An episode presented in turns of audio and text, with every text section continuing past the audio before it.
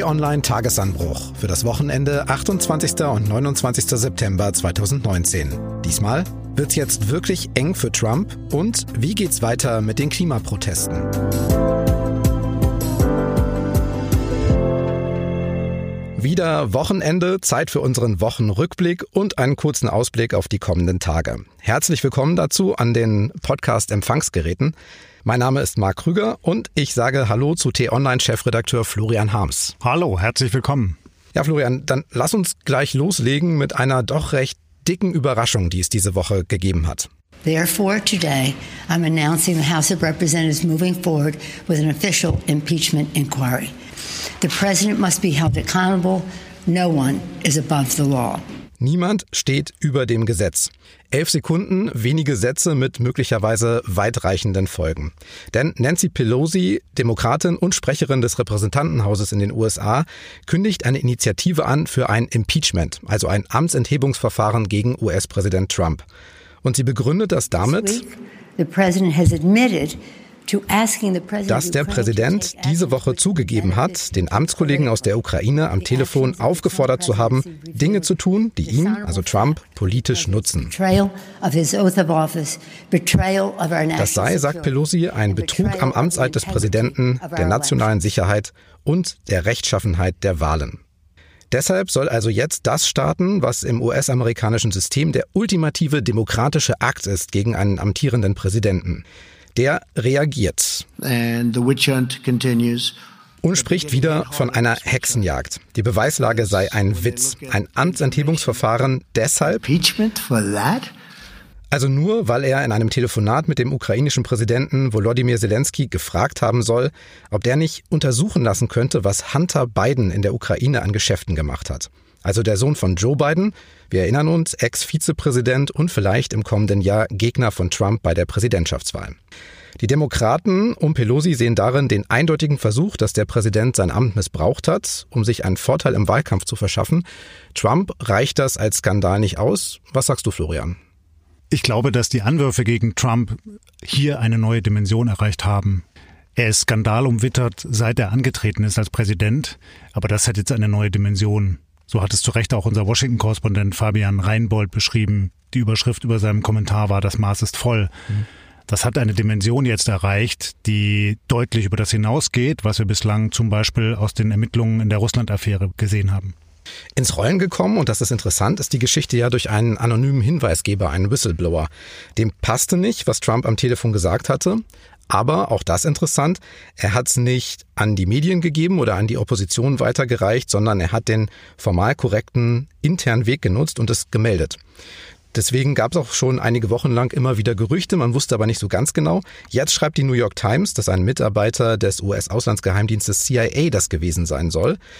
Und der hat sich in seinem Bericht, der auch mittlerweile weitgehend veröffentlicht ist, auch auf andere bezogen, die Trumps Verhalten höchst besorgniserregend gefunden haben. Heißt ja auch, dass in Trumps Umfeld, dass es so ein bisschen enger wird. Die gucken ihm auf die Finger. Ja, und da sehen wir eben, dass das jetzt über das reine Telefonat mit dem ukrainischen Präsidenten deutlich hinausgeht. Der Whistleblower schildert ja mehrere Szenen und beruft sich auf mehrere Quellen im Umfeld des Präsidenten, die ihm zum Teil schockierende Dinge geschildert hätten. Das ist ja auch ganz wichtig jetzt zu unterscheiden. Das heißt, nicht der Whistleblower hat das Telefonat mitgehört, sondern er hat sich das schildern lassen. Der war nicht persönlich dabei. Er war nicht persönlich ja. dabei, aber er hat eben mit vielen Leuten gesprochen gesprochen und kann das so authentisch und stimmig und direkt wiedergeben, dass man diese Indizien wirklich ernst nehmen muss. Es sind fast schon Belege, weil es so konkret ist. Und das Umfeld, ja, das stimmt. Was wir hier sehen, ist, dass es, und zwar nicht erst seit jetzt, sondern eigentlich schon seit Beginn der Präsidentschaft von Trump, viele Menschen gibt in seinem Umfeld, die der Präsident total verstört mit seinen Handlungen, weil er sich eben nicht verhält wie ein verantwortungsbewusster Präsident des mächtigsten Landes der Welt, sondern weil er offenkundig genauso weitermacht, wie er das als Baulöwe, als Immobilienmogul gemacht hat. Er macht seine Deals, er setzt Menschen unter Druck, er trickst, er dealt. Ich habe im Tagesanbruch vergangene Woche geschrieben, er verhält sich eigentlich wie ein Mafiapate. Und er verteidigt sich natürlich, und auch das kennen wir schon. Er zieht die Glaubwürdigkeit des Whistleblowers in Frage. Er lenkt die Aufmerksamkeit eben auf die Geschäfte der Bidens in der Ukraine. Er sieht sich einer sinnlosen Medienkampagne ausgesetzt. No push, no pressure, no nothing. It's all a hoax, folks. It's all a big hoax. Ja, alles eine einzige Falschmeldung, sagt er. Aber Trump hat sich in seiner Verteidigungsstrategie auch dazu entschlossen, eben Einzelheiten aus diesem Telefonat zu veröffentlichen. Es gibt jetzt den Text allerdings, und das muss man auch immer dazu sagen, das ist keine Originalabschrift von einem Audiomitschnitt, den gibt's wohl nicht, sondern das basiert auf Erinnerungen von ihm und von Mitarbeitern. Große Frage ist, reicht das? Kann ich dir jetzt nicht sagen aus dem Bauch heraus. Das werden auch die Untersuchungen zeigen. Und im Moment, denke ich, deutet es eher darauf hin, dass es nicht reichen wird. Es kann aber auch sehr gut sein, dass jetzt in den nächsten Tagen noch mehr Informationen rauströpfeln. Möglicherweise von dieser Quelle, von dem Whistleblower, möglicherweise auch noch von anderen, die sich jetzt ermutigt fühlen, eben auf den Tisch zu legen, was sie mitgehört, gesehen, protokolliert haben. Und eben nochmal, es ist ja nicht nur ein Telefonat. Es sind verschiedene Ereignisse, Treffen, Gespräche, Telefonate, die der Präsident geführt hat, in denen er sich in einer bestimmten Art und Weise verhalten hat, die darauf hindeuten, dass er versucht hat, die kommenden Präsidentschaftswahlen, wo er wiedergewählt werden möchte, im November nächsten Jahres, zu beeinflussen und Menschen außerhalb der USA dazu zu bringen, ihm dabei zu helfen. Und das wäre ganz klar gesetzeswidrig. Er musste ja auch schon zugeben, dass er in diesem Gespräch mit dem ukrainischen Präsidenten tatsächlich über Joe Biden bzw. seinen Sohn gesprochen hat. Und es ist ja jetzt schon auch abzusehen, dass Joe Biden eben kein chancenloser Kandidat ist bei den Demokraten im Wahlkampf nächstes Jahr. Also sammelt Trump da möglicherweise Munition. Und angeblich passiert das schon seit Monaten. Das ist ja auch der Grund, warum du sagst, vielleicht kommt da noch ein bisschen mehr. Und es ist ja auch heikel, weil es auch diese Russland-Untersuchung gegeben hat vom letzten Wahlkampf, also ob Russland sich in den Präsidentschaftswahlkampf zugunsten von Trump eingemischt hat. Und ich frage mich, macht man wirklich zweimal so einen Fehler? Na, wenn man ein rational denkender Mensch ist, dann würde man das sicherlich nicht tun. Aber Donald Trump ist Donald Trump. Er verhält sich in einer Art und Weise, die sich vielen rationalen Deutungen und auch ja, Verhaltensweisen verantwortungsvoller Politiker entzieht. Er ist immer auf seinen eigenen Vorteil ausbedacht. Er geht offenkundig immer davon aus, dass er Recht hat, dass er gewinnen muss und darf, dass er dafür auch alles tun darf, was ihm dabei hilft, um dieses Ziel zu erreichen. Und insofern sehen wir hier offenkundig ein ähnliches Muster wie eben damals bei dem Wahlkampf, als er zum ersten Mal angetreten ist und die Russen ihm dabei geholfen haben. Die Schwierigkeit damals für die Ermittler ist es ja gewesen, eine direkte Beziehung, einen Link zu ihm herzustellen. Das ist nicht gelungen, sondern mhm. nur zu seinem Umfeld. Man kann allenfalls vermuten, dass er auch wusste, was da gelaufen ist im Hintergrund, selbst wenn man es ihm nicht beweisen konnte. Aber dass er das eben hat zugelassen und auch die Menschen in seinem nächsten Umfeld ähm, dabei ja, unterstützt hat oder möglicherweise nur ermutigt hat, das lässt eben schon darauf hindeuten, dass er solche Methoden für legitim hält. Und so ähnlich sehen wir es jetzt wieder mit dem Rudolph Giuliani, seinem Anwalt. Der soll mit drinstecken. Der soll mit drinstecken. Zentrale Person sein. Ja. ja, und hat offenkundig einen Plan ausgeheckt, wie er Donald Trump die Wiederwahl sichern kann mit allen Methoden. Was mir auffiel ist, alle sprechen von der Ukraine-Affäre, wenn es um dieses Telefonat geht. Und das ist ja auch relativ schlau. Die Ukraine kann ja eigentlich gar nichts dafür. Es müsste ja eigentlich eine Trump-Affäre sein oder eine Wahlkampfaffäre. Und trotzdem ist jetzt die Ukraine wieder im Fokus. Das stimmt, ja. Und da muss man natürlich auch sehen, Donald Trump ist ein begnadeter Kommunikator. Hm. Er weiß ganz genau, wie er die Dinge formulieren muss, damit er sein Ziel erreicht und auch seine Anhänger adressiert und dort dann Unterstützung bekommt. Und es ist ja jetzt nicht so, dass ganz Amerika aufschreien würde und sagen würde, das geht gar nicht, der muss weg. Ja, die Kritiker werden mehr. Und insbesondere im Lager der Demokraten gibt es immer mehr, die sich vielleicht bislang gescheut haben, die sagen, da braucht es jetzt ein Amtsenthebungsverfahren. Aber bei seinen großen oder bei seinen vielen Anhängern im Land, zum Beispiel im Mittleren Westen, bin ich sehr skeptisch, ob diese Affäre da das auslösen wird, was seine Gegner sich erhoffen. Möglicherweise schweißt es diese Truppen eher hinter ihm zusammen. Hm. Gucken wir doch noch mal kurz drauf. Amtsenthebungsverfahren gegen US-Präsidenten gab es schon mal in den USA, zweimal. Einmal im 19. Jahrhundert und einmal, da erinnern wir uns vielleicht noch dran, 1999, da hieß der Präsident Bill Clinton. Erfolgreich war aber keins dieser Amtsenthebungsverfahren und das zeigt ja auch so ein bisschen, wie hoch die Hürden sind. Das Repräsentantenhaus, da haben die Demokraten die Mehrheit, kann noch mit einfacher Mehrheit entscheiden. Dann geht's rüber in die zweite Kongresskammer, in den Senat. Und das läuft dann eher so ein bisschen ab wie so ein Gerichtsverfahren. Und da braucht man am Ende eine Zweidrittelmehrheit. Und Trumps Partei, die Republikaner, haben dort die Mehrheit. Wie soll das jetzt klappen? Also in was stürzen sich die Demokraten eigentlich?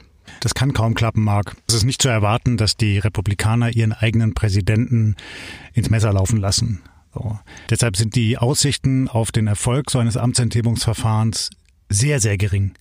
Und genau deshalb haben die Demokraten bislang ja auch gescheut, so ein Verfahren überhaupt zu initiieren. Sie haben es nicht gemacht bislang. Und auch Nancy Pelosi, die wir gerade gehört haben, war sehr, sehr zurückhaltend und hat auch lange offenkundig überlegt und lange mit sich gerungen, ob sie das jetzt machen soll. Der Druck, insbesondere aus den Reihen der demokratischen Abgeordneten, ist aber jetzt so groß geworden, weil so viele sagen, das ist überhaupt nicht mehr tolerabel, wir müssen etwas tun, dass sie sich eben am Ende doch dazu durchgerungen hat. Der Effekt könnte aber der genau gegenteilige sein. Ja, eben dadurch, dass die Erfolgsaussichten so gering sind, könnte es sein, dass Donald Trump am Ende dann doch als der souveräne Sieger daraus hervorgeht und eben sagt, guck mal hier, ich habe mal wieder die ungerechtfertigten Angriffe meiner Gegner abgewehrt. Äh, ich bin eben nicht abgesetzt worden, weil das alles totaler Kokolores ist und ich bleibe der starke Präsident. Und das vielleicht sogar noch kurz vor der nächsten Wahl im November 2020 könnte ihm sogar eher helfen. Und das ist das Dilemma, in dem die Demokraten gerade sind.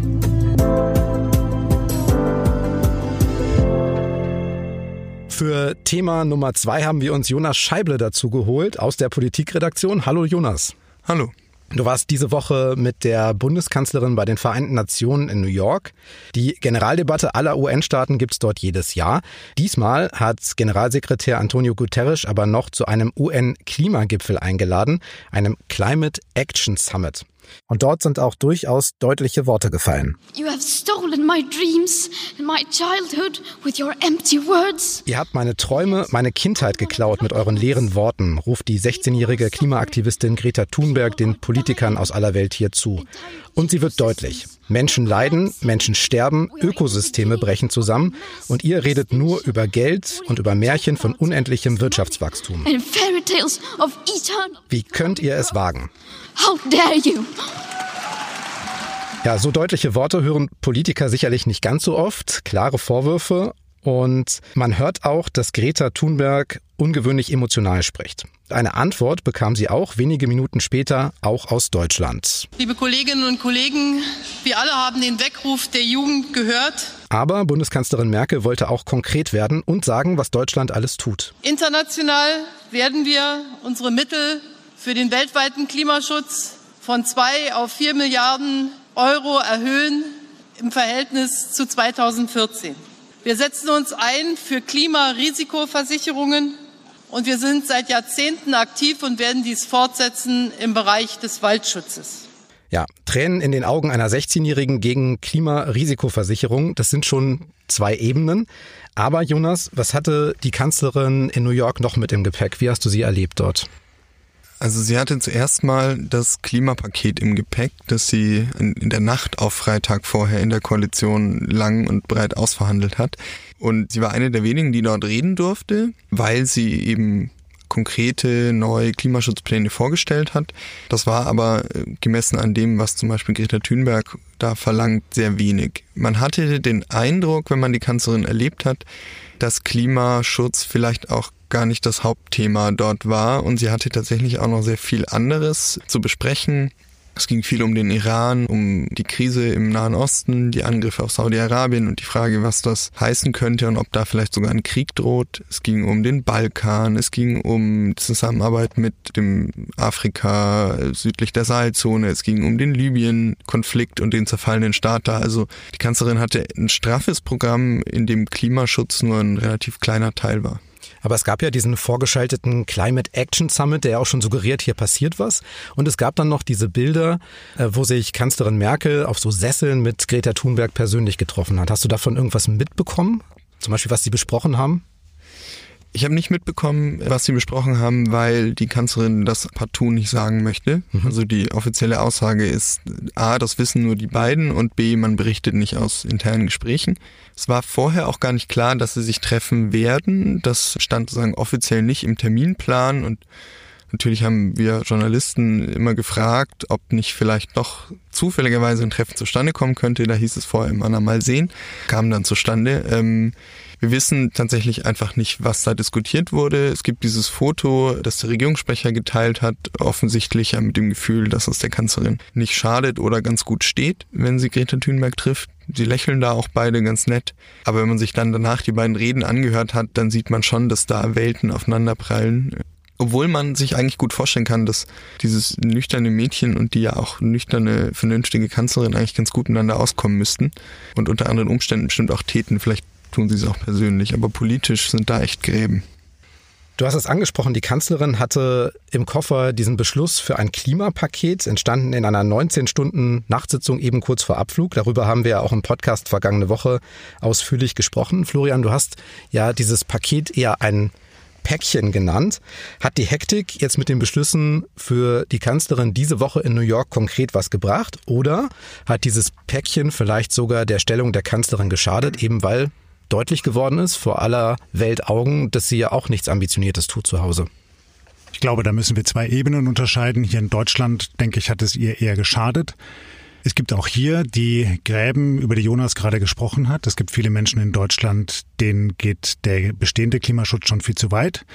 Und es gibt mehr, die sagen, das reicht alles nicht. So hat es auch eine Umfrage bei uns auf der Online ergeben. Ich glaube 58 Prozent oder so etwas nicht? waren es mhm. dann am Ende, die gesagt haben, das reicht nicht, wir brauchen deutlich mehr. International, so nehme ich es zumindest wahr, wird Deutschland etwas anders gesehen. Da wird gesehen, wir tun etwas oder Deutschland tut etwas, auch Konkretes.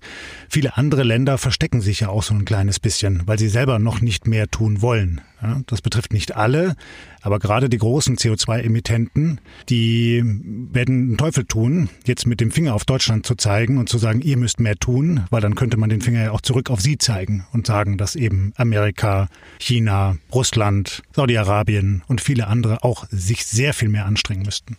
In Deutschland hat der Klimaschutz ja inzwischen, das haben Umfragen gezeigt, so dieses Langzeitthema Asyl, Flüchtlinge, innere Sicherheit abgelöst.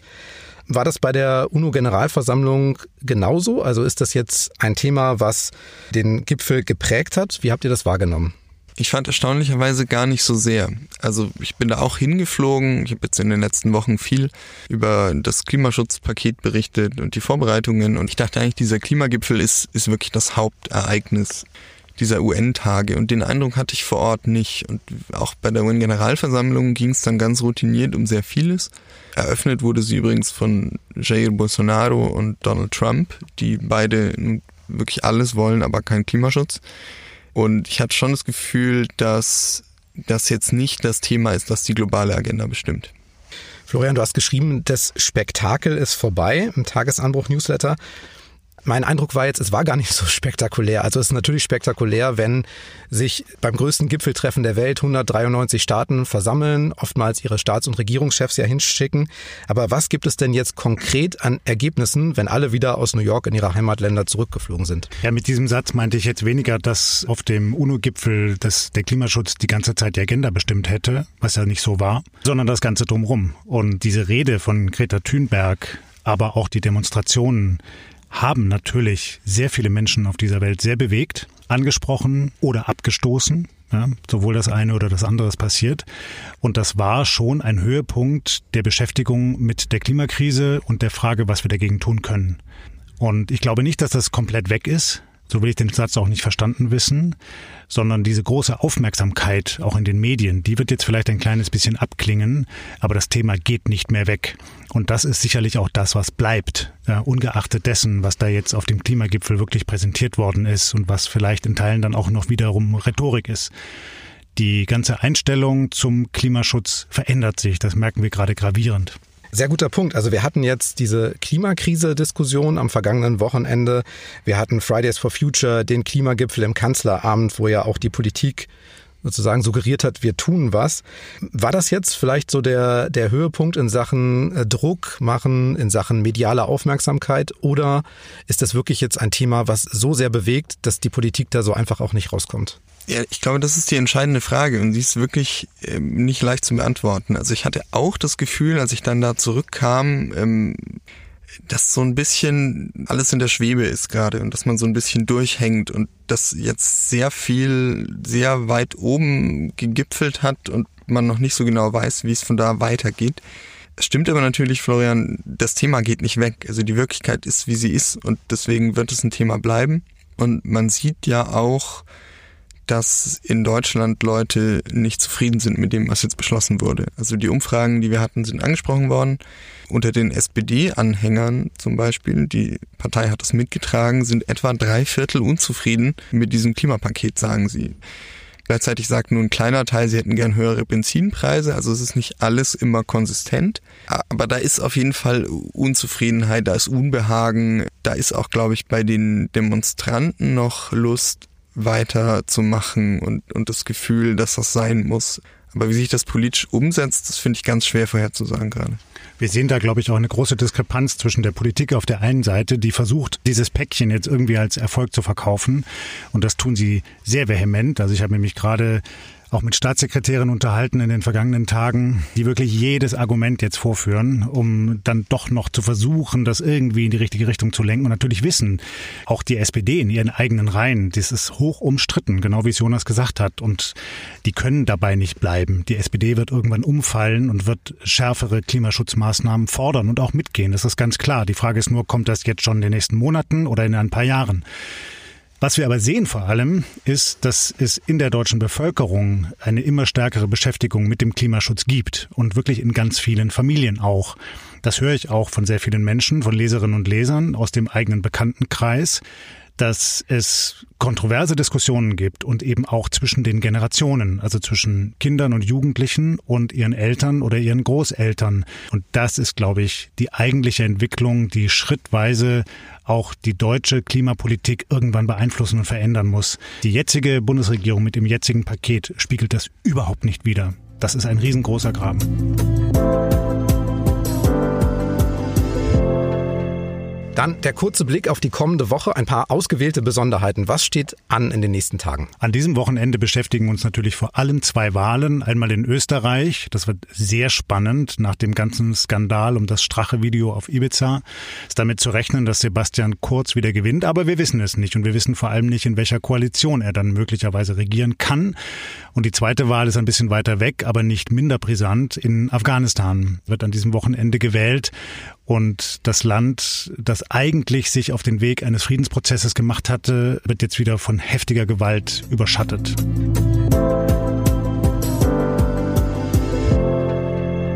Zwei wichtige Hinweise noch. Erstens, den Tagesanbruch gibt's jeden Tag ab 6 Uhr morgens als Podcast bei Spotify, bei Apple, bei Google Podcasts zum kostenlosen Abonnieren.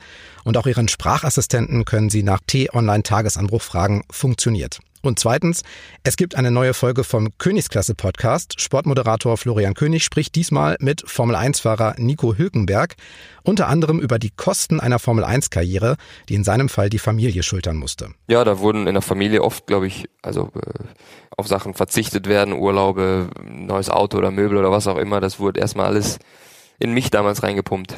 Auch die Königsklasse gibt's überall kostenlos zum Abonnieren. So, für heute sage ich Spezialdank an Jonas Scheible. Danke. Und tschüss, bis zum nächsten Mal. Tschüss und bleiben Sie uns gewogen.